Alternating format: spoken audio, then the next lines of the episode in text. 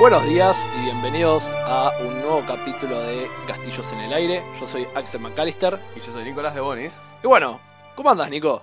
Todo tranquilo, ¿vos, Ax? Todo tranquilo. Estuve, no sé, acostumbrándome a lo mismo de siempre.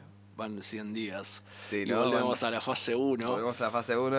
La área metropolitana de Buenos Aires está ampliamente. Sí, pero hay, hay que rescatar que, porque hubo mucha discusión creo en las redes, pero hay que rescatar que, que el resto del país hay varias zonas en fase 5. Está muy bien. No sé, creo que hay que entender simplemente que somos una de las ciudades más grandes del mundo y que por eso... Sí, sí, sí, que digamos, un gran porcentaje de la población del país. Sí, sí, vive acá, es como, bueno, listo, en un área. acá. Eh, Y bueno. Así que, pero bueno, qué sé yo, calculo que tenemos un par de semanas más por delante, la situación económica no es fácil, pero bueno. Podemos ir se- llevando el podcast lleva. adelante, por lo menos, ¿no? Por ahora sí, to- todavía como pago las cuentas si tengo internet, así que Por ahora podemos tengo los, los tres esenciales, vamos a decir. De alguien pudiente, sin duda. Pero bueno, Eh, sí, definitivamente, obviamente la situación no es fácil para otros, pero bueno, qué sé yo, de ahí a que... en materia de rol, ¿cómo andás? Bien, bien. Arranqué arranqué con la, la mesa de, de Simbarum. Finalmente te he contado. Había hecho Sí. la sesión 0. Esta vez tuve la sesión 1 hasta ahora. Y bueno, muy, muy buena. El sistema es interesante. Yo no tengo que rolear nada. O sea, no tengo que tirar ni un solo dado como máster, lo cual hace que sea que te concentres en las cosas que solamente te deje concentrarte. Está bueno eso. Son las cosas copadas. Seguís pudiendo imponerle dificultades a los jugadores porque les pones vos los modificadores que tienen. Claro. Pero, pero es interesante porque no tengo que tirar dados, entonces eso que yo está bueno. Y bueno, tuvimos una primera sesión, se presentaron, una sesión más que nada introductoria, mucho rol, y finalmente tuvieron un combate simple hacia el final de la sesión con un bandido. Pero era uno solo. Finalmente tipo, combatieron y mi jugador nuevo, nuevo, Santi, que es tipo la primera vez que juega rol, logró ser él el que lo ataque y en un solo ataque lo mató. Así que fue como bien. Dio el- el- tipo, fue como súper glorioso para él. Era lo que tenía que hacer. Eh, así que buenísimo, tipo, eh, tiró el dado, sacó el daño más alto, fue como, sí. Y todo el, mundo, todo el mundo se alegró y festejó de que mataron un bandido. Un bandido, exactamente. Así que fue, fue una buena sesión introductoria, ya veremos cómo sigue avanzando. Qué buena onda. ¿Vos? Yo, bueno, con las mesas, las dos mesas que estaba corriendo, eh, principalmente, bueno, ahora con una que jugamos los viernes de Dungeons and Dragons quinta edición, terminando una aventura que yo mismo escribí en su momento. Sí, ya vamos a hablar un poquito Vamos de a hablar, sí, vamos a hablar un poquito más por el tema del capítulo de eso, pero eh, la verdad que muy bien, la, la están corriendo muy bien, se están divirtiendo, así que eso es lo importante. Y también empecé, bueno, me empecé a meter más en lo que tiene que ver con el juego que vos dirigís con The Genesis, que me está interesando Sí, mucho, ¿viste? Empecé a preguntar. La- la- está tomando un, un rumbo bueno la, la comunidad dentro de todo. Está tomando un rumbo bueno, o, sin o duda. va, o va a haber cambios, así que está bueno. Eh, y bueno, y empecé a meter, como ya contado en el capítulo anterior, con este pseudo fanatismo que se empezó a generar con posiblemente una de las mejores series de la historia, Digimon. Definitivamente, Digimon, Eh, véanla. si no lo vieron, Podemos hacer un gran caso de que en la segunda temporada de Digimon aparecen todos los troops clásicos de series o de películas sí, que son posteriores a Digimon. Sí, sí, totalmente. Hay un montonazo de Pa- situaciones. Podríamos decir que Breaking Bad se, Se copió de Digimon. se copió de Digimon. Yo creo que sí. Probablemente. Yo creo que sí. Pero.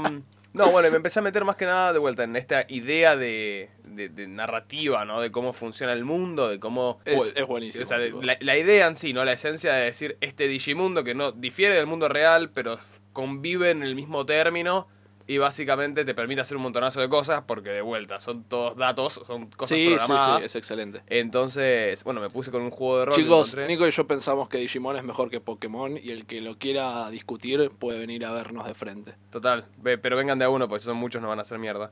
Eh, pero bueno, eh, no, me puse con un juego de rol al respecto, un juego de rol que al parecer hizo una comunidad de fanáticos. Muy bueno, sistema de dado de 6 que a mí me gusta muchísimo. Y eh, Lo hace súper accesible que solo sea de 6. súper accesible, súper simple. necesitas un dado que todo el mundo tiene en tu casa. en su casa, Exactamente, tipo abrís el juego de la boca y listo. Sí, sí, sí, sí, tal Y cual. básicamente lo que encontré es que no tienen o no tenían una buena hoja de personaje, entonces empecé a decir, bueno, che, pásenme las fuentes, pásenme tipo el estilo de letra, la tipografía que usa la hoja o el manual y me pongo a hacer algo yo si puedo. Y ahí lo tienen al editor en... en- Y intento. Y de paso también, de hecho, me ofrecí para traducirlo al español. Bien. Digamos, que es un PDF de 70, 80 páginas. No, no es tan claro. sí. No es algo que no haya hecho antes, digamos. Hemos traducido las reglas completas de Magic múltiples veces. Sí. Pero nada, básicamente empezando a, a- a emprender y también como para decirle ¿no? un poco a, a la gente que está buenísimo eso para cuando uno está metido en una comunidad, está metido hoy en día digamos, en, un, en un hobby, las comunidades de internet son muy... Sí, yo Hoy en sí, Sí, son, son, muy abiertas son para, que- para, para colaborar también, digamos, uno puede darse el lujo de, de- de contribuir en algo que le guste, ¿viste? Incluso quizás, bueno, vos estás metido mucho en la comunidad de Genesis. Bueno, sí, de, de Génesis, ah, justo hablando de traducciones, de Génesis tiene una situación que, mm, bueno, el, el libro eh, originalmente era alemán,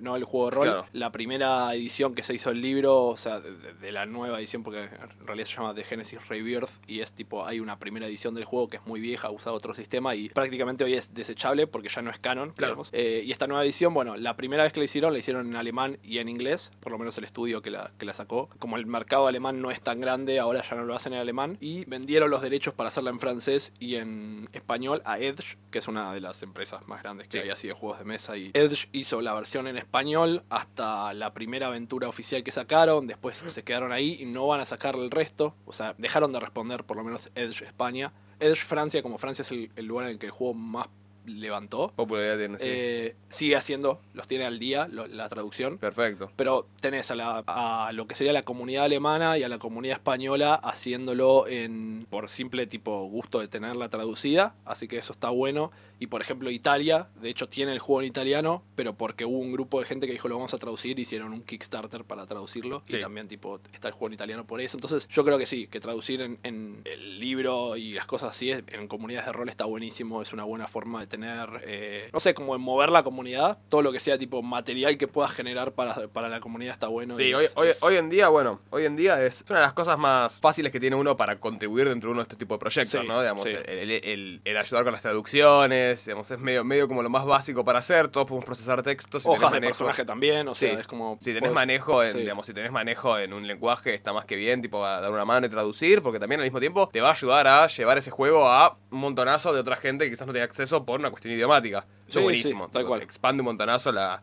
la jugabilidad. Y con las hojas de personaje lo mismo, muchas veces muchos juegos de rol menores o juegos de rol más fanbase tienen hojas de personaje hechas en Google Spreadsheet y eso eh, podría Claro, siempre ser por- mejorable. porque, al, fi- porque al final del día es lo único que necesitas, pero tipo también está bueno que si puedes poner cierto diseño y ayudar a la lectura de la hoja, es decir, porque efectivamente el diseño y cómo la hagas aplica mucho a cómo se lee, ¿no? Y, a, Exactamente. y a la accesibilidad que uno tiene. Hay toda una corriente Sí, de diseño sí. gráfico al respecto en la edición aplicada. Sí, sí, que también. Así que nada, me parece buenísima la idea y Es, Bueno, es- bueno, es un gran incentivo. Pero bueno, el capítulo de el hoy. capítulo de hoy. Hicimos Esta una vez, votación en claro. Instagram y fue, bueno, fue un poco en contra de lo que creímos que iba a ser. Claro, de hecho, en realidad estamos más preparados. eh, no quiere decir que preparamos uno más que el otro, pero estábamos mucho más claramente preparados para encarar world building. De hecho, creímos que iba a ser la que salió. Buena que ver, todo el mundo votó Storytelling. Por goleada ganó Storytelling, Sí, así sí, que cual. venimos a hablar de Storytelling hoy. Y, exacto. Entonces, bueno, también hicimos, eh, decidí hacer una encuesta acerca de lo que representaba storytelling para cada uno. Principalmente porque definitivamente es un, un término más amplio por ahí. Mucho más amplio que, que World Building. world building. World building es estrictamente la creación de un mundo. Después de dónde lo vayas a usar es otra cosa, pero es, es la creación de un mundo. Storytelling es contar una historia, pero eso entra en un montón. O sea, en esencia es contar una historia. Pero siempre va a variar, cuál, depende cuál sea el medio por el cual Sí, decidas contarla, porque digamos no va a ser lo mismo en una película, un libro o, bueno, los juegos en general. Juegos en general y juegos de rol en particular. Exactamente. Eh, entonces me parece que, digamos, en esencia es como contar una historia, pero en nuestro caso aplica más a los juegos y en particular los juegos de rol de mesa, digamos, los, los TTRPG. claro, exactamente. Pero sí, bás- básicamente dentro de Storytelling, cuando pensamos en eso, podemos pensar en una película, un ejemplo ultra bizarro que se me ocurre, ¿no? De, de Storytelling. Memento, de Christopher Nolan. No la vi, ¿sabes? Bueno, es una, es una excelente película. Es una excelente película de Guy Pearce y eh, Joe Pantoliano. Eh, básicamente en la película se va a nombrar, se, se relata muy a lo Christopher Nolan, ¿no? Medio que Sí, medio sí, sí. experimental. Bueno, relata toda la historia de una manera medio en dos timelines o en tres timelines, es medio asincrónico, es medio extraño, donde el chabón se va acordando de fragmentos de cosas y vos vas viviendo la historia, no al revés, pero en una sincronía muy interesante. De hecho, hay toda una manera de, de entender la película, tipo, como, como Donnie Darko, básicamente, que tenés una manera de entender la Sí. película, como una vez que la ves. No soy tan fanático de Donnie Darko en Yo particular. tampoco, pero, pero digamos, son esas películas. Igual- O Inception, viste, que tienen Sí. como cierta, cierta línea como para decir, ok, una vez que viste la película y si no entendiste una mierda, podés verla de esta manera o entenderla de Sí, esta forma. bueno, de hecho los ambos eh, hermanos Nolan tienen esa, esa, teoría- esa forma de contar las historias. Yo vi, soy muy fanático de la serie Westworld. Sí. Que es del otro, Claro. Las dos primeras temporadas de Westworld también son las timelines. No terminás, hasta que no terminaste la serie, no terminás de unir la forma en la que pasaron los sucesos, el Claro. orden en que pasaron. Y nada, por lo general te termina volando la cabeza todos los puntos. O sea, tienen la forma de da- hacer varios puntos y unirlos todos al final que vos decís. Exacto. Bueno, a ver, sí. y, y si vamos a ir bus- buscando ejemplos, vamos a la literatura. Tenemos, por ejemplo, el Ulises de James Joyce, una excelente novela del siglo, del siglo XX, del principio del siglo XX, que te cuenta cómo es un día en Dublin en la vida de un personaje que se llama Sí. Leopold Bloom. Ok, perfecto. El tema es que te lo va contando, digamos, lo- los, los métodos narrativos que emplea, empieza con narrador en primera persona, digamos. Después con narrador en tercera persona, omnisciente, el común, digamos. Esto va cambiando de capítulo a capítulo. De hecho, a veces, dentro del. mientras está narrando en tercera persona, omnisciente, Sí. entre paréntesis, se pone a hablar en primera persona. Como que el protagonista empieza a pensar por Claro. fuera de lo que está hablando el narrador. Claro, entonces Eh, tiene ese diálogo entre. Exacto, y de repente quizás el siguiente capítulo te, lo- te, te relata todo como si fuese una noticia periodística.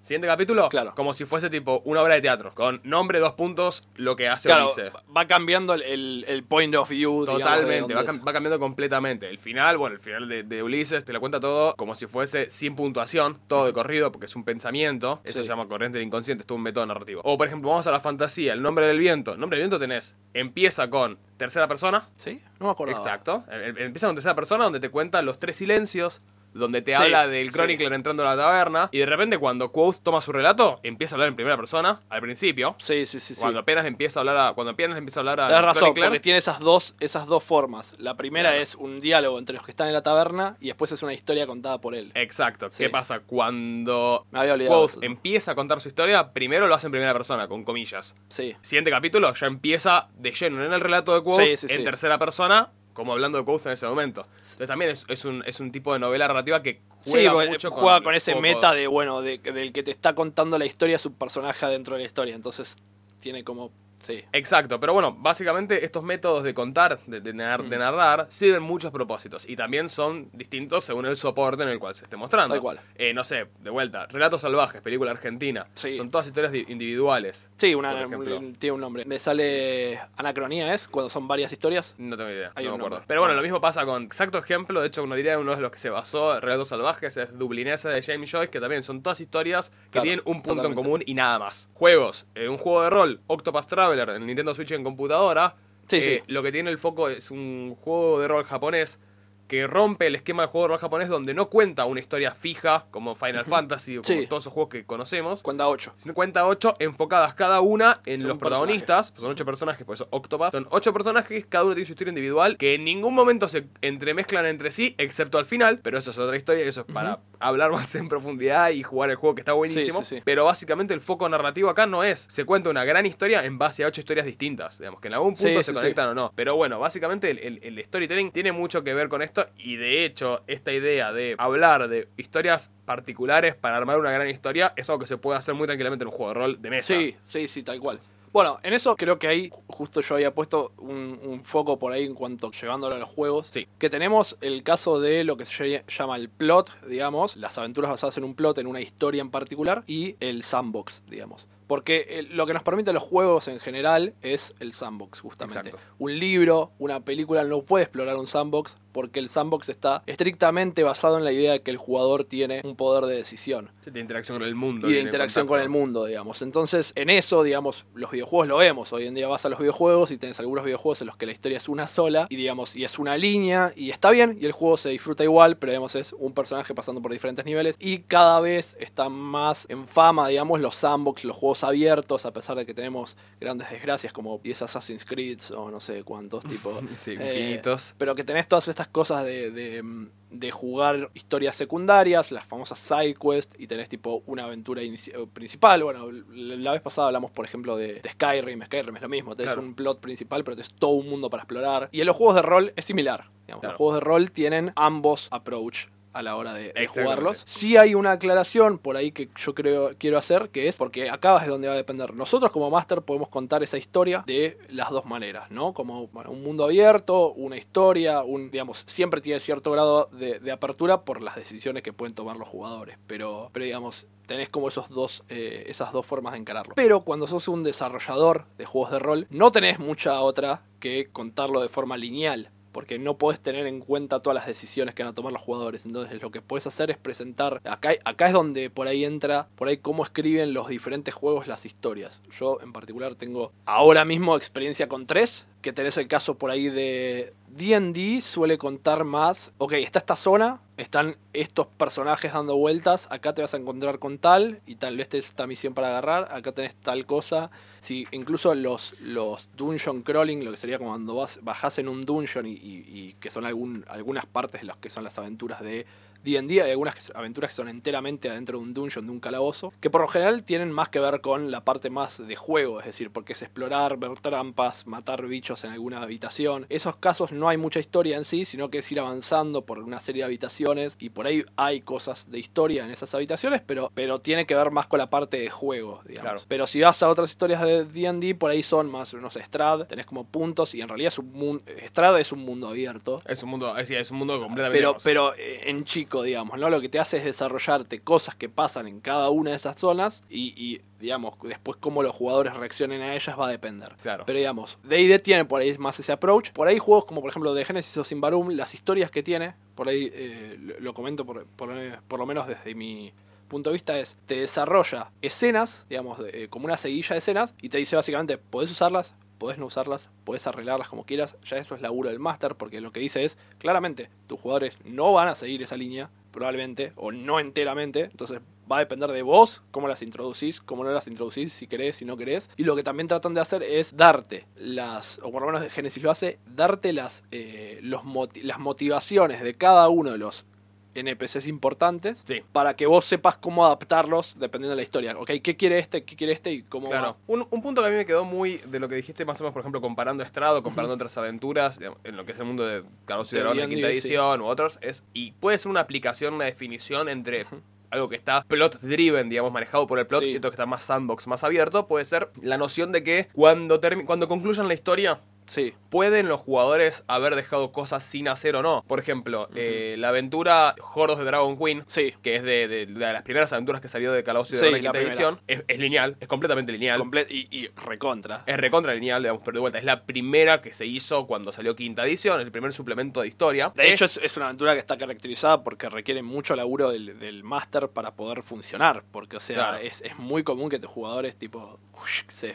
Es que es, es, es una, claro, es una aventura multralineal que la podés dirigir a una mesa muy principiante y que quieras realmente, digamos, encaminar en un solo lugar o eh, le metes laburo. Pero básicamente es una aventura que al final, lo que percibe la aventura es que al final de la aventura, al final de la historia, Enfrentes a Tiamat. hayas, eh, hagas todo lo que, lo que el libro te dijo de Ah, hacer. sí, sí. Ahora, Curso Strat, no. Vos Curso Strat podés directamente, tipo, agarrar, salir de... Curse of Strahd, en general, tenés que matar a un vampiro. Ese es el- como Claro. el plot, tipo. El, el- el hombre malo de- del mundo se llama Quedas Strahd. encerrado en un mundo Claro. en particular y para poder salir, la única chance que tenés es. Tenés que batirte a duelo sí, con el vampiro o que te permita salir del vampiro, que es un poco difícil. Claro. Pero básicamente, por ejemplo, hay un lugar en el Curso of Strahd que es como el templo de Ámbar, es como el lugar más fuerte que hay en toda la Sí. aventura y tranquila. Nosotros cuando lo jugamos, lo ignoramos. Yo lo ignoré. Claro. O sea, bueno, yo, nunca- yo corrí Curse of Y mis jugadores fueron, tipo, sabían que existía, tipo, yo se los tiré, existe. Claro. Tuvieron un. En, en realidad, ya me acuerdo, presenté un NPC que les dijo, tenía la espada de la luz, que es una, un ítem que ellos necesitan sí o sí para a veces para plantarse ante Strad. Yo dije, ok, lo queremos. Y él dijo, se los voy a dar, pero me acompañan al templo. Claro. este. Y ellos dijeron, vamos, sí, tipo, nadie esperaba. Y simplemente por unas cantidad de circunstancias hicieron el templo en el orden correcto. Claro. Es un- es- sabemos cómo es. Es un Sí. lugar en el cual diste un paso en falso y están todos muertos. Sí, es, es ridículamente letal para lo que es la aventura. Lo hicieron de la forma correcta y tipo simplemente sortearon todos los obstáculos sin problema. Muy bien. Y como, Perfecto. bueno, ok. Como un guante. Y cuando está la opción de agarrar los poderes oscuros que te pueden corromper y demás, ellos dijeron, no quiero ninguno. Perfecto. Entonces fue como, ok, listo, se llevaron todo y sin ningún problema. Tipo, no tuvieron. Pero bueno, sí, es, es un lugar que. Digamos, pero, pero claro, la idea es que vos al final podés vencer a Strad sin haber agarrado todos Sí, los artefactos. sí, sí, Yo creo que nunca nadie agarró el tomo de Strad, que simplemente tiene un pedazo de historia. Sí, eh, no, tiene ningún poder en general. Yo creo que mucha gente terminó como yo, sin hacer el templo de Ámbar, sin hacer un montonazo de lugares que tiene la aventura. Sí. ¿Por qué? Bueno, porque justamente es un sandbox. Hay, es tanto el repertorio de opciones, no es solo una, no es una Sí, línea. sí. No, la historia no pretende que hagas todo lo que tiene para hacer, Sino es, ok, yo te presento todos estos plot hooks, estas quests, estas cosas que te pueden llegar a enganchar o no. Tomalas o dejalas. Siempre sabes que la historia principal es esta. Tipo, el foco es este, o, en realidad, digamos, tal cual. lo que te permite avanzar la historia es esto. Tenés un montonazo de cosas para hacer. Y ahí entran todos los juegos, tanto de, de- de mesa como juegos de computadora. Tenés infinitos ejemplos. Claro, la, la diferencia que por ahí tenés, acá eh, por ahí hasta se puede tocar el tema de las limitaciones, ¿no? Porque los juegos de computadora, obviamente por una cuestión de cómo están programados, hay una limitación en cuanto a lo que podés encontrar en estos sandbox, ¿no? Exacto. Tipo, si voy a Fallout, estoy limitado al mundo de Fallout dentro del área que me determina el Pip-Boy, digamos, el mapita, Claro. y, y tengo estos límites, punto. Y lo mismo pasa en un poco, digo, en los juegos de rol, por ahí en Strad. Sí. Vos estás limitado. Y, y- y es que en realidad la limitación a veces en los sandbox cumple un papel, digo, fundamental, porque si no, también, digamos, no puedes lidiar con cualquier cosa que quieran hacer los jugadores. Entonces, Claro. tipo en Strad, estás limitado a este mundo porque estás atrapado en este mundo. Ok, dentro de este mundo tenés total libertad. Sí, sí, sí, tenés Pero- todas estas cosas. Pero es, es una libertad Claro. limitada, Claro. obviamente. Y, y- pero por una cuestión lógica. Pero cuestión- se- se Yo creo que hay que entender que las restricciones a veces en juegos de rol también ayudan a crear esa historia. Son necesarias para crear Las esa restricciones historia. son Sí. recursos narrativos, Sí. pero sin duda que son recursos narrativos. Por una cuestión de que. No solo de que quizás al, al, digamos, cancelar o al restringir ciertas opciones permitís que otras tengan mucha más importancia, más foco. Sino que también obliga a el, el resto, a, a los jugadores o a quien, o al consumidor, al lector, quien sea, Sí. a, ok, empezar a percibir otras perspectivas, ¿no? Entender, ok, yo pensaba esto, esto no se puede, listo, tengo que pensar otra cosa. Y entonces empezás a desarrollar como un- un- una inquietud narrativa mucho más grande. Sí, y bueno, o sea, del otro lado tenemos lo que son la- los plots, digamos, que yo, o, o las lineales, que, digamos, para mí son extremadamente necesarias a la hora de, bueno, como digo, justo Curse of Strat saltea un poco eso, pero al, al final del día, día en día hace eso un poco con casi todas las aventuras que tiene así de ese estilo, ¿no? Tipo, Sí. porque, por ejemplo... eh, creo que la última, que es Descent into Averrus, es lo mismo. La primera parte es más lineal porque los jugadores están investigando en particular un- una serie de crímenes, pero la aventura básicamente lo, lo, lo spoilea el título, así que si esto lo considero un spoiler. Eh, este, jódanse, sí, no.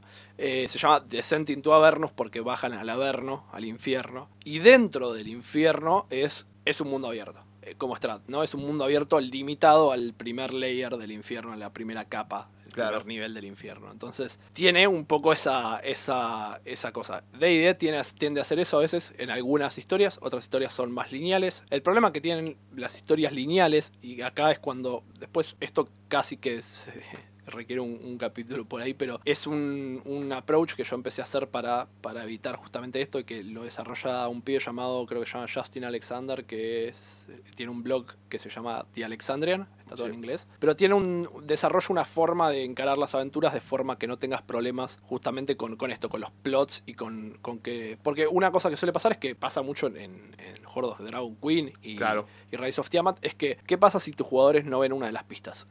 ¿No? Como... eh, Princess of Apocalypse. o Princess of the Apocalypse, tipo que, que tienen que unir los puntos. Vos también lo viste, o sea, Princess of the Apocalypse yo, yo lo llegué a correr al principio y la forma en la cual los, los jugadores pueden empezar realmente con la aventura tiene, tiene que ver con que consigan una pista en particular en un Sí. pueblo. Es, es ridículo. Y esa pista está en el lugar menos Peluquero, algo el, así. el barbero, tipo, Sí. tienen que ir con el barbero para poder descubrir qué es lo que está pasando. No hay chances, chicos. Entonces yo me acuerdo que tuve que hacer todo un laburo. Bueno, de Alexandrian habla exactamente en contra de esto. Yo, yo ahora, ah, o sea, esto podrá y podría desarrollarlo y si les interesa que lo desarrollen, hasta lo pueden escribir y, y lo haré en un capítulo. Pero eh, la idea principal que él plantea es, por cada conclusión que vos querés que los jugadores tomen, no importa si es en una investigación o no, digamos, por cada conclusión que ellos tienen que hacer de la historia para poder avanzar, vos tenés que darles tres pistas. Bien, tres pistas que te lleven a esa pistas, conclusión. Claro.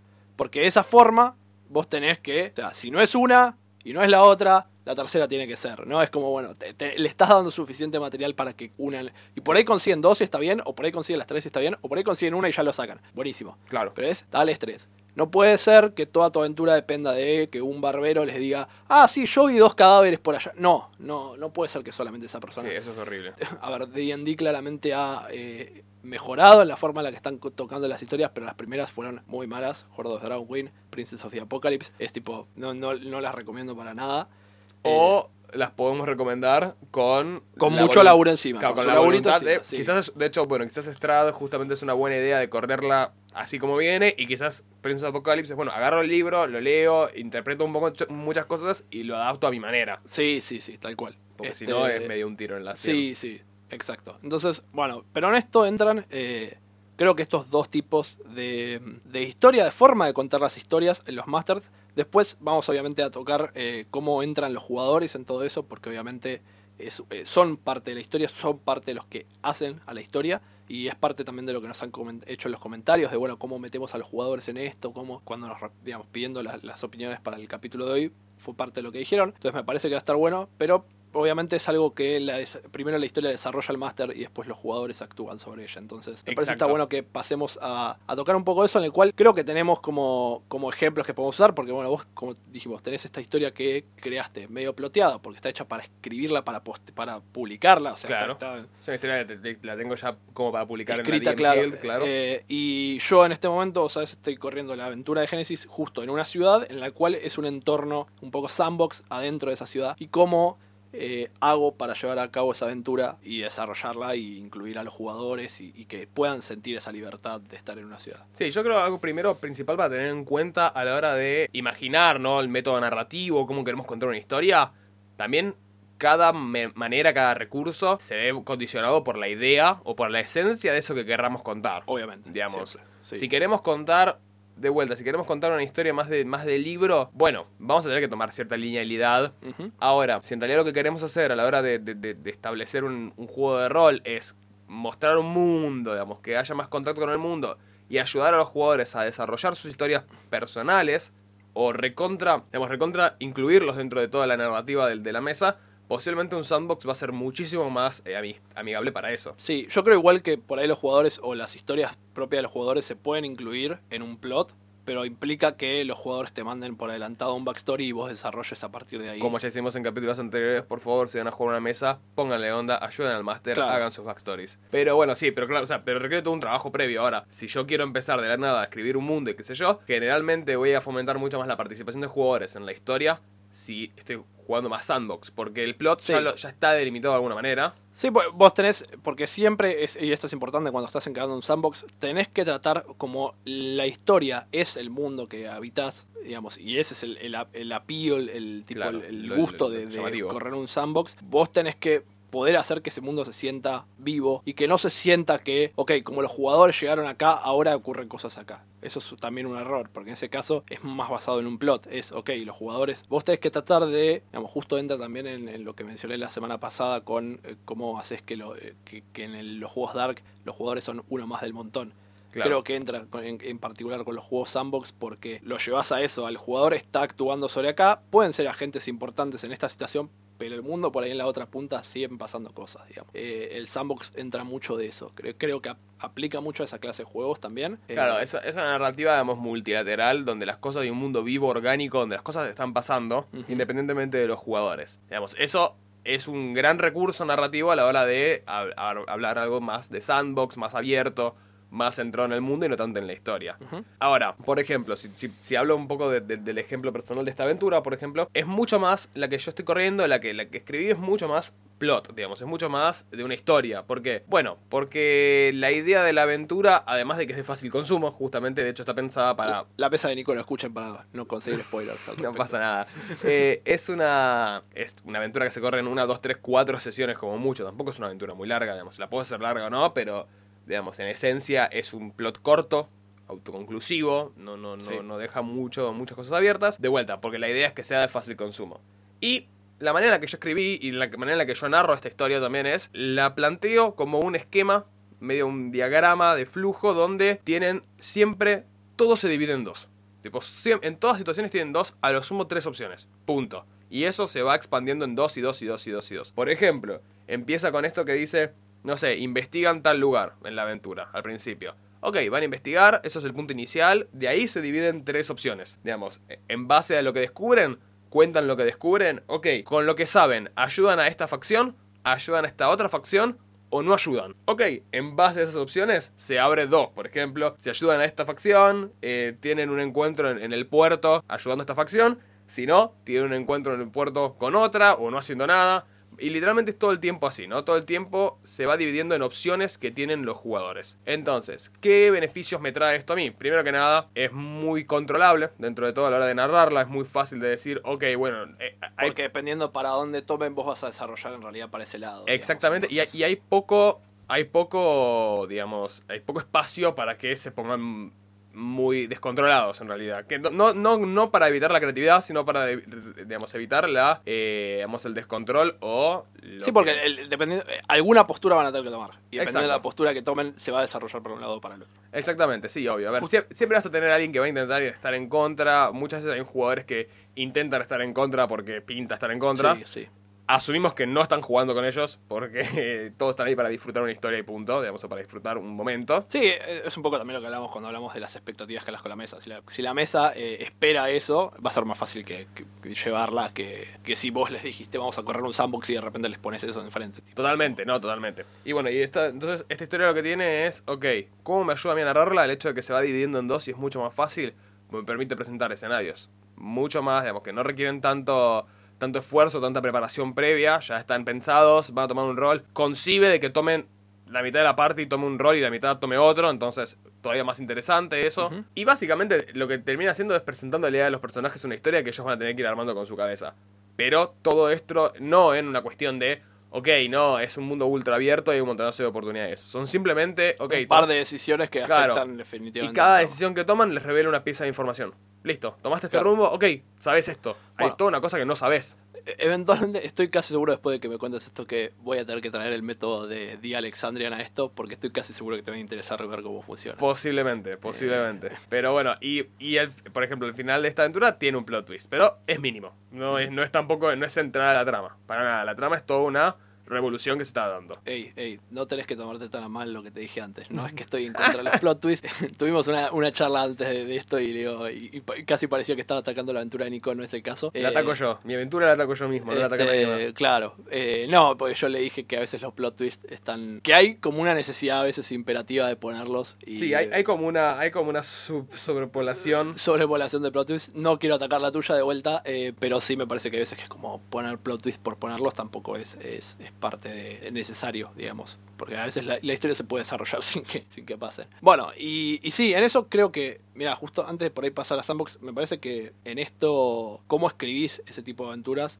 hay, algo medio raro, ¿no? Pero digo, yo hace poco empecé a escribir un par de escenarios más chicos, pero para dentro de la, la aventura Sandbox de Genesis que Sí. estoy corriendo. Digamos, es la idea de que si bien el mundo en general es Sandbox, tengo un par de aventuritas cortitas que están más pensadas a forma de un plot. La forma en la que las escribís casi que va a, o por lo menos yo digo, estoy llevándola en forma de acto 1, acto 2, acto 3, digamos, Sí. a forma de inicio, conflicto, desenlace. Exacto. Digamos, es, es medio como volver a la primaria, chicos, y a cómo te enseñaban a escribir narraciones en la primaria, digamos. En ese sentido, es la, la situación inicial, presentar los personajes, la- el conflicto implica el conflicto central de la trama y el una tensión. Sí, y el desenlace puede tener, por ejemplo, un plot twist y que termines de, de- de desescalar cualquier situación que haya pasado, o, o puede, digamos, pero al final del día es, es eso, digamos, es como esas tres. No, a mí por lo menos me está gustando pensarlas de esa forma cuando las escribo. Claro. Una, dos, tres. Y, y, digamos, no quiere decir, por ejemplo, que el inicio no tenga que tener conflictos. Puede haber algún conflicto menor que sirva para presentar un personaje, por ejemplo. Y después, obviamente, el acto 2 vas a condensar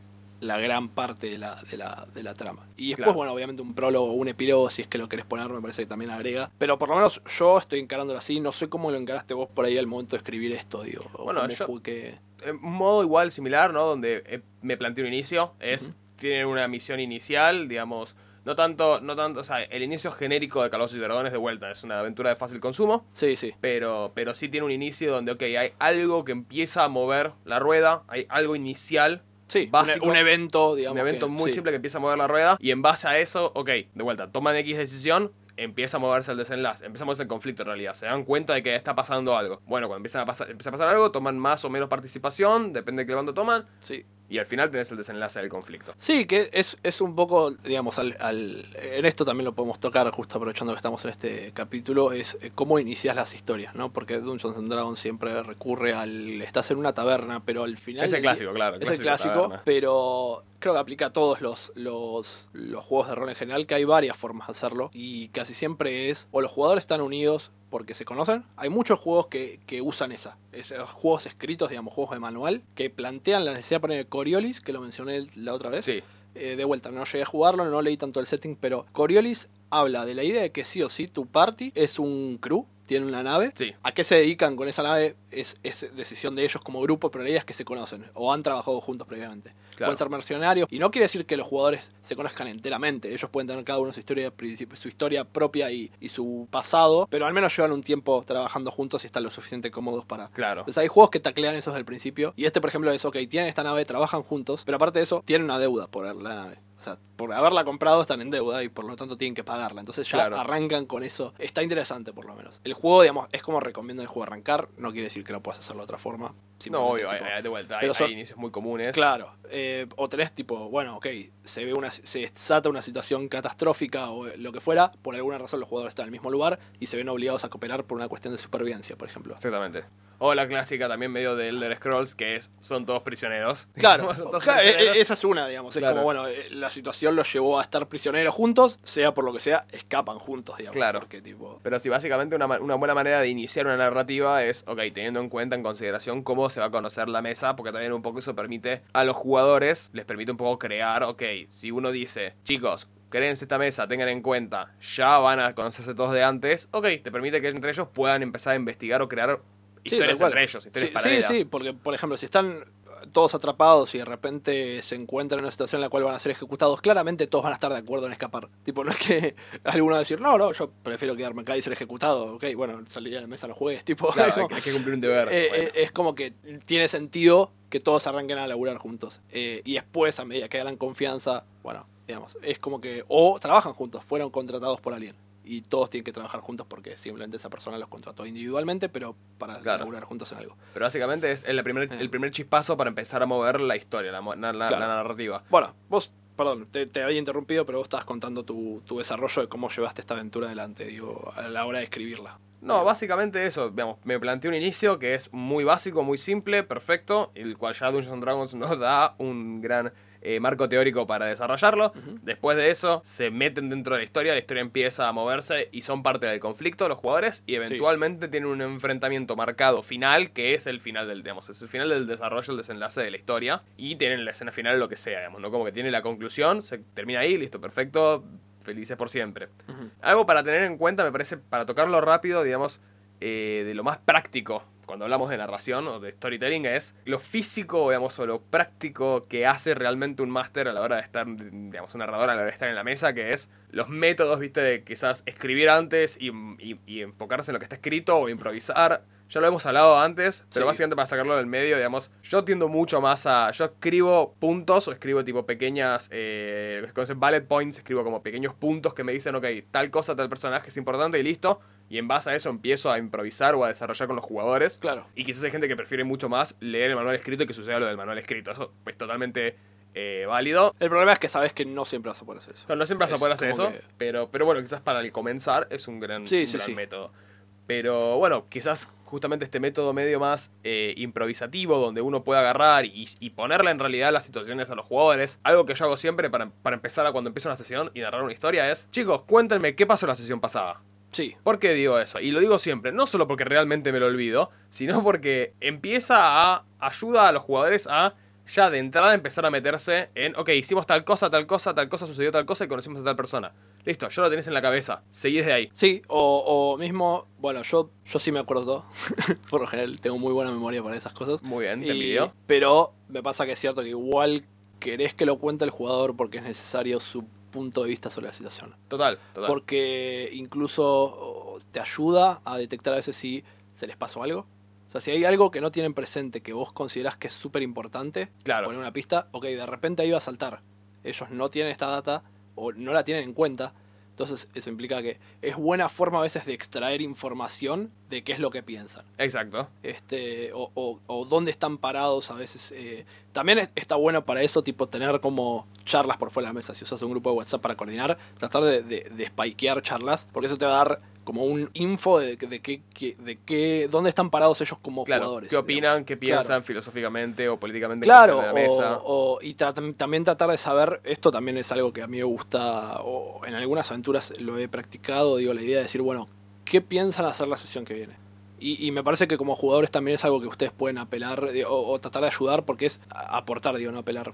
Porque les permite al máster decir, ok, no tengo que gastar 25 millones de horas esperando a dónde van a ir, sino que tienen pensado ir para este lado. Está buenísimo. Buenísimo, Gracias, tipo, claro. Está bueno también como recurso narrativo, ¿no? Esta idea de que vos decís de quizás salta la ficha de que si tienen algo en cuenta o no, de que si están distraídos o no, si, Sí, si hay algo que vos considerás que es muy importante y central para la trama, se los podés decir. Chicos, no se olviden de sí, tal cosa. claro, claro, exacto. Y si no, podés jugar con eso. Si, Sí. si de repente te- tipo, ves que está ignorando un, un dato que a vos te parece bastante importante, pero podés hacer algo al respecto, Sí, o sí, una sorpresa. como, Buenísimo. me hago el boludo. Hago el boludo, dejo que se lo olviden. Chicos, es perfectamente como ustedes dicen, no dejaron ningún detalle afuera y después, Claro. plaf. Y después, y, Sorpresa. y claro, y cuando está la sorpresa, de repente todos vuelven a, su- a sus notas y dicen, ah, pará, me había reolvidado de esto. Claro. Sí, tomá. Sí, claro, suele pasar, suele pasar. Eh, bueno, entonces, después digamos, de, de- de hablar de, de todo esto de la aventura y de eso, igual también tenemos como el sandbox, ¿no? Sí, eh, bueno, sí, ¿cómo, digamos, llevarlo? Porque obviamente yo no, el sandbox no es algo que uno escribe, tal vez. Yo creo, hay, acá entra también world building, digamos, si vos creas un mundo y tenés en cuenta tu mundo, es mucho más fácil correrlo. Porque si vos lo conocés, yo en particular con, bueno, de Génesis corro un mundo que ya es complejo, digamos, de cómo viene el libro en sí. El libro tiene mucho detalle de cómo son las diferentes zonas del mundo, bla, bla, bla, de dónde transcurre la historia, que es principalmente Europa y el norte de África. Entonces, si en The Génesis yo tengo este mundo post-apocalíptico y lo tengo desarrollado y bla, bla, bla, lo único que yo tengo que hacer a veces es desarrollar, digamos, y justo con las aventuras oficiales, también vienen como a suerte de sourcebooks, como aventura, eh, como desarrollo de una zona en particular. Entonces, por ejemplo, acá están en una ciudad y hay un desarrollo acerca de la zona en particular, digamos, y, y historias y hooks y demás, y cosas que están contadas en el libro. Entonces, mi laburo es más cómo contar historias cortas que vayan llevando a, y den información acerca de cómo llego a... cómo los meto en la trama, porque Sí. eventualmente hay una trama principal, digamos, que, que en este caso, bueno, tiene que ver con una guerra civil. Justo ustedes, como vos ya estás metido, tu personaje, por ejemplo, ya estaba metido en, en una de las facciones que, que representa esta guerra, o que está planeando como una suerte de golpe de Estado, por así decirlo, en, en la ciudad esta, Sí. eh, vos ya sos parte y ya tienen esa información, digamos, pero no necesariamente los jugadores tendrían que saberla. Claro. Y entonces, ¿cómo voy dando pistas y cosas sobre diferentes, como, podemos, también parte del sandbox y también parte del juego, que es un poco lo que hablaba las- la- el capítulo pasado, cuando yo decía, bueno, no hay un malo principal. Lo único No, no. que hay son puntos de vista. Entonces yo tengo facciones con puntos de vista, con diferentes eh, agendas sobre lo que quieren conseguir. Entonces, ¿cómo voy dándoles información de a poco acerca de qué es lo que está pasando o qué piensa cada facción? Porque ustedes en este momento por ahí se encuentran sumados a una en particular, digamos, a un lado de la trama. Ok, ¿qué pasa con todo el resto? Eh, y, y cómo exploran esos puntos de vista y cómo... Entonces, yo en este momento están como a tres meses de que arranque este, esta suerte, esta operación. Sí. Están, y en eso estoy dando como, bueno, diferentes datos, cosas, metiendo... Entonces, ¿cómo hago para manejar tanta información? Digamos, Eh, yo hace poco, como dije, empecé a usar el, el de, de Alexandrian, la idea de que yo les tengo que dar tres pistas por cada conclusión que yo quiero que hagan. Sí. Eh, entonces, en eso lo que use, y es, esto también lo desarrolló uno de los GMs de, de Genesis de, de la comunidad, es el usar una. un- un- es un software de base de datos que es online. Sí. Tipo, en esa base de datos lo que hago es simplemente comunicar. O sea, es como una grilla que me funciona de forma que está todo conectado. Entonces, si yo voy a ponerle a personajes, tengo todos los NPCs importantes Sí. con un, un poquito de información en cada uno. Digamos, el, como decías, cuando yo voy y preparo como máster, ¿qué es lo que pongo en cada uno? Bueno, por ahí es qué es lo que quieren hacer, por qué quieren hacer esto. Entonces, y lo que hago es todo un sistema de pistas o de información. Entonces, lo que yo pongo es, bueno, este NPC les va a dar esta información, o les puede dar esta información. Entonces, cuando yo voy a la, a la pestaña de pistas, me salta, ok, está esta información que la da este NPC. Y yo puedo marcar si se las dio, no se las dio. Entonces, o eh, la consiguen, esta información la consiguen en tal lugar. Tengo la, la tabla de lugares. Tengo la tabla de. Entonces tengo como una, una grilla, digamos, en lugares. eh, Toda interconectada esa grilla. Y- Yo- y- me la has mostrado. Sí, y se automáticamente se conecta una cosa con otra. Entonces yo ya tengo toda la información disponible rápidamente. eh, y te permite ver como es una buena forma de ver como el panorama general. No quiere decir que todos los sandbox se tienen que correr así. He corrido previamente sandbox que no los corre así, pero por lo menos para este entonces estoy haciéndolo de esta forma porque me permite ver como el- la, la imagen general de la situación Sí, y, y saber dónde está parado cada uno en todo momento. Digamos, eso es muy bueno. y me parece que está, por lo menos a mí me está cambiando la forma en la que corro Sandbox porque me permite siempre saber, digamos, bueno, qué está planeando este y me es más fácil vincular información a la hora de decir, bueno, ok, si este personaje yo quiero que consiga esto, ¿cómo se puede relacionar con este? Entonces es una herramienta buenísima y, ayuda muchísimo a esto, a que el mundo se sienta vivo, a que, ok, esta persona está interesada en esto. Si los jugadores le ayudan, buenísimo. Si no le ayudan, va a intentar seguir con eso. Entonces, obviamente entra un montón de... Es menos preparación, a veces, por eso ta- también el... eh, esto de, de Alexandria, en esta forma de contar estas historias con pistas y demás, trata de, maxi- de minimizar el, el tipo de preparación que necesita un mundo como un mundo abierto Sí, a, a- a llevarlo a, ok, estas pistas, esto, bla, bla, bla, y, y un poquito de cada cosa. Y obviamente después de eso entra mucho yo, meterme en personaje con cada uno y decir, bueno, si bien yo tengo dos renglones de qué es lo que quiere y cómo y, y por qué quiere hacer eso, entra en mí, digamos, decir, bueno, cómo lo desarrollo este personaje. Y eso ya es un poco, obviamente, de improvisación, digamos, que es lo que hablabas. Ok, bueno, yo tengo esta información de este NPC, ¿cómo lo, ¿qué es lo que dijiste vos? Claro. yo tengo, sé que va a pasar esto, bueno, ¿cómo lo, lo improviso yo en el momento? Porque obviamente va a depender de cómo los jugadores... exacto. Tipo, tengo, te- hay un objetivo, hay, hay, un- Sí. hay una conclusión, una resolución de esta interacción que yo sé que va a suceder. Ok, bueno, improviso cómo sucede. El cómo se improvisa. Eh, Claro, exactamente. Pero el producto final ya está decidido, o yo lo sé. ya sé lo Sí, que- sí, lo que- lo o, que o necesitan. bueno, eh, si tengo este personaje, eh, los depende de si los jugadores quieran aliarse o quieran cagarlo a tiro, bueno, va a depender. Si lo cagan a tiro, por ahí este personaje ya no puedes a- llevar a cabo su plan que hubiese arruinado el del otro. Bueno, entonces el del otro, entonces te permite, digamos, tratar de ver siempre como esa figura general y creo que ayuda a crear esa idea de, bueno, mundo vivo, ¿ok? El, el mundo está actuando independientemente de si los jugadores actúan en él o no y en dónde actúan. Te permite crear esa sensación. Creo que el sandbox por lo menos tiene que tener esa idea. Sí, al menos, al digamos. menos, al menos es ideal. O sea, existe el sandbox de... O sea, el, el decir, bueno, cuando los jugadores llegan a tal lugar, ocurren las cosas, se puede hacer, sigue siendo sandbox porque tienen un mundo abierto a explorar, pero si lo que querés es darle la sensación de que el mundo actúa también sin ellos, es importante, digamos, tratar de darle esta, esta dinámica. Sí, Una única aclaración que yo hago, y esta es para los masters, no para los jugadores, es hagas lo que hagas si vos tenés por ahí tres situaciones pasando, ninguna de esas puede ser, puede terminar en que el mundo explote porque los jugadores no hicieron caso. Jamás hagas la de, ok, les di una pista de que tal malo está haciendo tal cosa en tal torre. eh, y, y va a abrir un portal que va a meter el infierno dentro del mundo. Claro. Bueno, ok, no puede llegar al caso en el cual si los jugadores no actúan, es muerte para ellos. Porque, Explota, claro. porque estás obligando, porque definitivamente estás llevándolos en una línea en la cual decís, ok, como no actuaron esto, mueren. claro. es una mierda, y es una mierda, no, digamos, si van a perder, que pierdan por... Claro, al menos, al menos que logre algo Claro. muy malo, que los jugadores, ok, nuestra prioridad se enfoca en eso y si morimos es porque tomamos acción en eso, no, no que moramos Claro. por algo que no hicimos. en. Claro, tal cual, o sea, e-, es, es la sensación. Ok, por ahí como abrió el portal al infierno, logró invocar un demonio muy fuerte, que si los jugadores lo hubiesen frenado antes, no hubiese sido tan terrible, hubiesen tenido que enfrentar por ahí cultistas. Bueno, ok, pero logró abrirlo, ahora tienen que enfrentar un demonio que está tipo haciendo mierda todo por el- en, en aquel lado del mundo. Bueno, Claro. ok, si mueren contra el demonio es otra cosa, pero tipo que no sea, ok, abrió el portal y ahora murieron todos en el... eh, No, Claro. no porque se siente... Digamos, eso es por ahí los las recomendaciones que les puedo dar al momento de llevar un sandbox, digamos. Claro, Este, un, un ejemplo, por ejemplo, digamos, de, de esta cuestión de un recurso para agarrar y hacer un mundo que se sienta un poco más vivo. Lo podemos tomar, por ejemplo, eh, y llevándolo a juegos de rol de computadora y no tanto de juego de mesa, como para tener un ejemplo más claro, es, tenemos el clásico y el ejemplo que usé la vez pasada, Elder Scrolls, Sí. Skyrim, Morrowind, Oblivion, Como dije, cualquiera no de los tres. todo, pero dale. Cualquiera de los tres, eh, lo que tiene es, se basa en escenarios, tipo, si bien el mundo es reabierto, no hay cosas pasando en simultáneo generalmente, una vez que vos o, o pasando, digamos, sin que vos estés enterado. Claro, porque justo es el juego. Justo el videojuego necesita sí o sí que el personaje esté ahí para que suceda la Eh, Claro, entonces vos vas y eh, llegas a un pueblo, te dan una quest, listo, perfecto. Y vas a otro lugar y completas esa quest. No pasa nada en el medio, no, no es que esa quest se desarrolle mientras vos no estás dándole bola. No. Ahora, el mismo ejemplo que usé otra vez, Kingdom Come Deliverance, no es así permanentemente, o sea, es mundo abierto y no es que tiene todas las quests así, pero tiene un par de quests que son timeadas, son Claro. quests con tiempo. Entonces, una vez que las tomás, tienen cierta seriedad, tienen cierta gravedad, y si no agarrás y no lo y, y no le das la importancia que requiere Claro. y haces otras cosas en paralelo, ok, esa quest va a terminar de la manera que no querías. Un ejemplo es, llegas a un pueblo, el pueblo te dice, el, el cura, el, pues, el sacerdote o el, el apotecario del pueblo dice, che, está la peste. Tipo, empezó la peste y está arrasando el pueblo, ayúdame a conseguir una cura.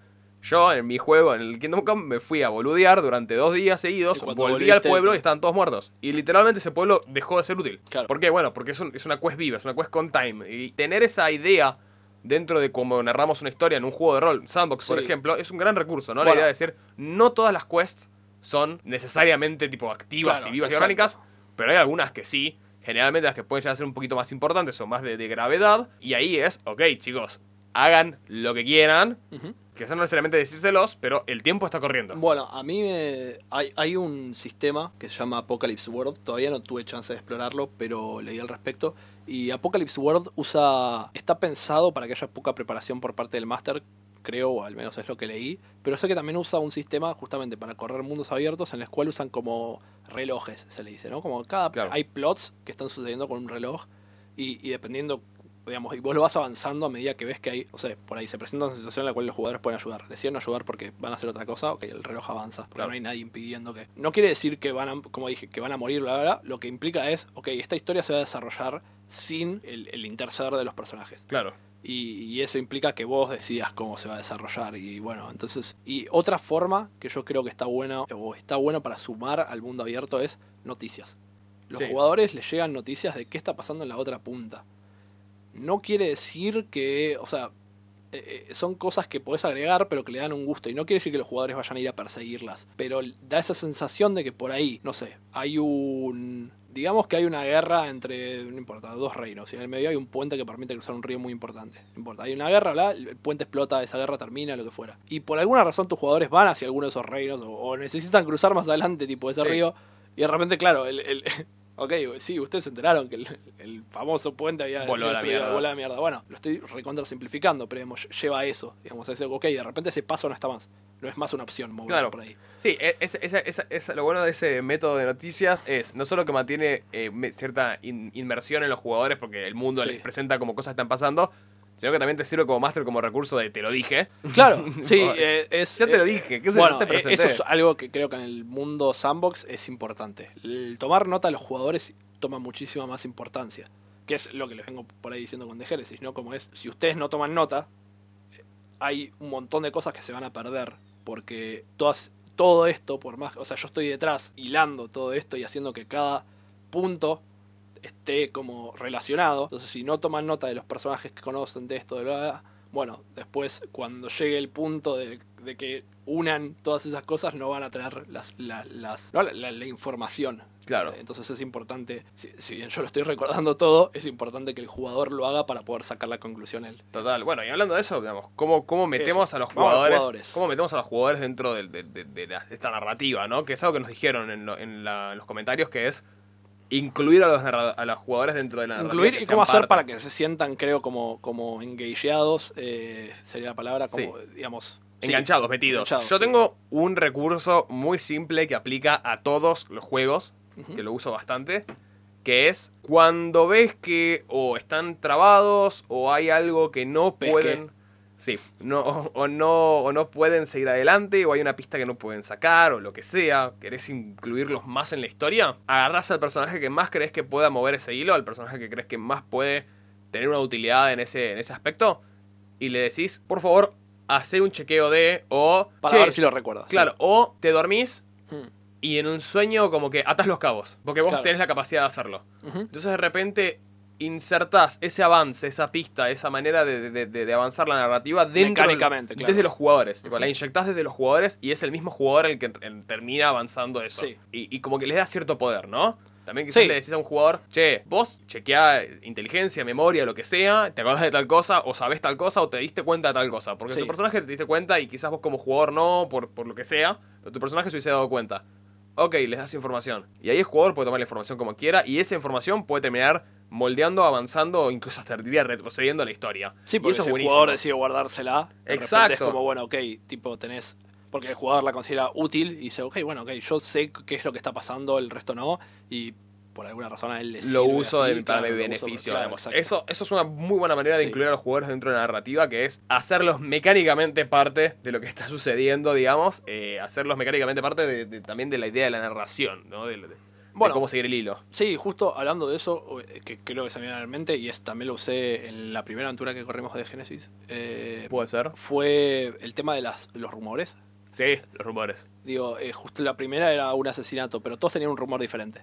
Claro. Entonces de repente es, y vos lo has usado también cuando nos diste en Waterdeep, Waterdeep. rumores a cada jugador acerca del resto de los jugadores. Exactamente. Los rumores que yo dieran acerca de la situación, pero es lo mismo, si los jugadores tienen información diferente, va a ser tipo muy bueno porque les permite a ellos o ponerla en común o no ponerla. Cada uno por ahí sigue una pista que el resto no está siguiendo porque no la tiene. Entonces te genera una dinámica muy buena que los, los termina de poner como atados a la historia, porque de repente es, ok, yo tengo esto que el resto no. Entonces Claro. yo tengo algo especial que aportar a esta historia que el resto no, digamos. Eh, Es buenísimo. eh, o tengo información, o por ahí desconfío de tal, tal jugador por la información que me dio, digamos, el máster previamente. Entonces, por ahí digo, le digo a los otros dos, tipo, che, vengan, quiero hablar con ustedes y vamos a hacer otra cosa nosotros. Y lo dejo, lo corro de lado porque sigo desconfiando de esa persona. O te genera esas dinámicas que permite que los jugadores se metan en la historia justamente porque tienen información que el resto no. Tienen algo que es particular de ellos que ellos pueden aportar a la mesa. digamos. Exactamente. Y es vos estás metiendo en realidad información acerca de lo que pasa solamente que a través de ellos. Sí. Eso, eso es buenísimo. Es una gran manera, de vuelta, de, de darle cierto, cierto control o cierto, digamos, poder o dicho dentro de lo que está sucediendo en la narrativa. Sí, tal cual. Es este. mm, Bueno, una es las backstories, que creo que eso por ahí le podemos dar un poquito más de tiempo, pero por ahí, incluso tipo, tratar de. Si vos tenés una aventura que es, vamos a decir, por ahí más. No, como ploteada y demás, y vos decís, bueno, ¿cómo hago para que los jugadores se interesen? ¿No? Y, y por ahí cualquier jugador te va a decir, oh, sí, porque reconocen un hook, los jugadores no son boludos. Reconocen el hook y dicen, ok, bueno, acá hay algo que explorar. Pero digamos que los jugadores están en este ambiente en el cual, ok, tengo muchas decisiones, entonces puedo elegir ignorarlo Sí, y vos no querés que lo ignoren. Entonces, Claro. por ahí hay veces que está bueno atar a alguno de esos jugadores. exacto. Entonces, ese va a llevar al grupo. Entonces, por ejemplo, se me ocurre. Si digamos que vos tenés eh, una aventura en la cual tenés a alguien que es acusado de un crimen que no cometió. Digamos, que vos sabés que, o sea, el argumento es que no lo cometió. Entonces, tu idea es que los jugadores lo investiguen. ¿Por qué? Claro. Y mm, vos decís, bueno, ¿qué, qué tienen los jugadores para, para que les importe eso? Entonces, por ahí es, ok, por ahí simplemente reconoce el hook y tus jugadores dicen, sí, vamos a investigar esto y salvar a esta persona porque somos buenos. O por ahí puedes hacer que, no sé, la persona que está acusada pertenece al mismo grupo religioso que uno de los jugadores y el jugador simplemente dice, ok, es una persona que, digamos, es de mi, de Claro. mi religión, Yo entonces confío, quiero ayudarla y claro. confío y quiero salvarla. Entonces, de repente es, ok, lo hiciste partícipe de lo que está pasando. Exacto. Puede ser un cualquiera, pero de repente deja de ser un cualquiera porque vos decidiste atarlo a uno de los jugadores. Y eso está bueno también incluso cuando corres aventuras eh, de manual. Las aventuras de manual obviamente no tienen en cuenta eso, digamos, el, el cómo hago, porque las aventuras de manual es, ok, está pasando esto y esta es la historia, pero cómo vos ates a tus jugadores a eso va a depender de vos. Claro. Entonces, por ejemplo, la aventura que yo estoy corriendo ahora de Genesis había una, un caso de un personaje X, digamos, Sí. eh, que y, y por la backstory que había elegido Amadeo, bueno, acá también entre las backstories, digamos, él tenía a alguien que lo había traicionado. Sí. Entonces de repente dice que ese personaje en la aventura fuera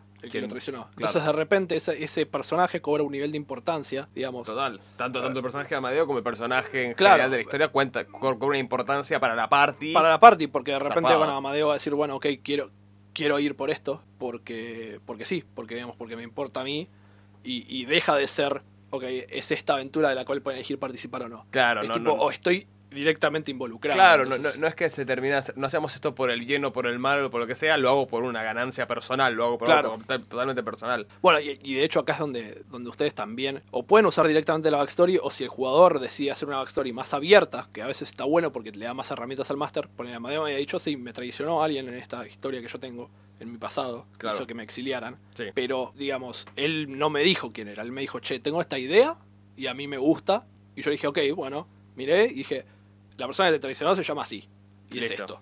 Perfecto. Bien, me dijo, buenísimo, listo, y ahora se Se presenta. desarrolla, el plot Sí. thickens, básicamente. Sí. Y bueno, yo para mí, como último consejo de mi parte, digamos, en, en cómo incluir, de hecho, lo que estoy haciendo también en esta aventura que estoy corriendo yo mía, que es cuando los grupos se dividen, por ejemplo, que de vuelta esta aventura medio, medio, medio binaria, por decir una manera, Sí, sí. requiere Hay, hay dos facciones fomenta de que se dividen sí. los jugadores, es jugar con la información De hecho, los dos estamos corriendo guerras civiles. Claro, sí. Estamos corriendo- estamos corriendo guerras civiles, Sí, es muy cierto. Pero es muy, es muy bueno que cuando se toman bandos distintos, dividir el, digamos, el ingreso de información y realmente jugar con eso.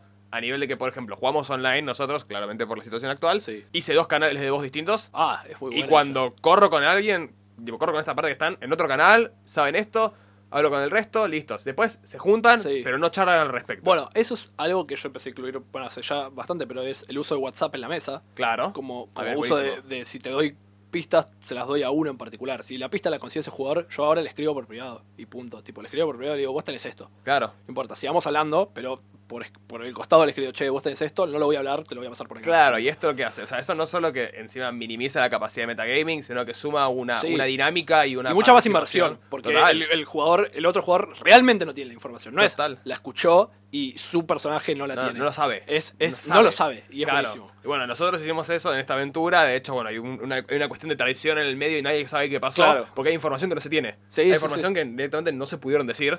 Y es, es una gran manera de vuelta. Jugar con la información a la cual tienen acceso los jugadores es una excelente manera de incluir dentro de la narrativa. Porque van a empezar a armar su propia aventura en la cabeza con lo que tienen.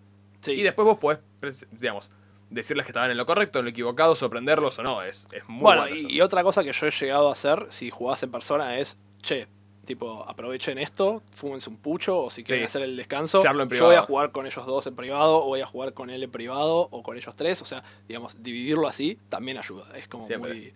Sí. Digamos, no lo hagas siempre, porque si no, tipo, es como que... Dejas mucha gente sin jugar mucho Claro, tiempo, pero- pero, funciona. Funciona, sí, sí, sí. Claro. Es, eh, creo que esa es una de las mejores cosas. O sea, lo que tenés que darle es, más allá de su backstory, el jugador tiene que sentir que tiene algo para aportar que el resto no. Exacto. Eso es- creo que podríamos incluso reducirlo a eso. Tipo, si quisieras reducirlo a, ok, ¿cómo hago que el jugador se interese? El jugador tiene que tener algo que el resto no.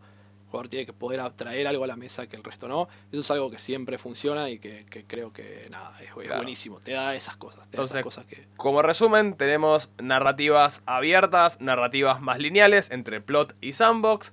Tenemos la participación de los jugadores, tenemos cómo nosotros empezamos a escribir historias, que es básicamente lo básico y de lo cual va a empezar a salir algo. Queremos una historia, queremos un mundo, queremos eh, en realidad presentar decisiones, porque a veces, muchas veces, bueno, la Sí. aventura que yo estoy presentando, si bien es lineal, lo que, lo que se basa la aventura y todo el, el, eh, digamos, el esqueleto del texto es decisiones. Tomen una decisión y esa decisión va a tener un, un impacto directo directamente. Es muy simplificado. Y, es, es, pero es buenísimo porque Pero, digamos, claro, pero tener- es- ponele, si vos acá enfrentás dos facciones, ¿no? los dos tenemos esta situación, ponele, vos tenés dos facciones enfrentadas y los jugadores se alían desde el principio con una.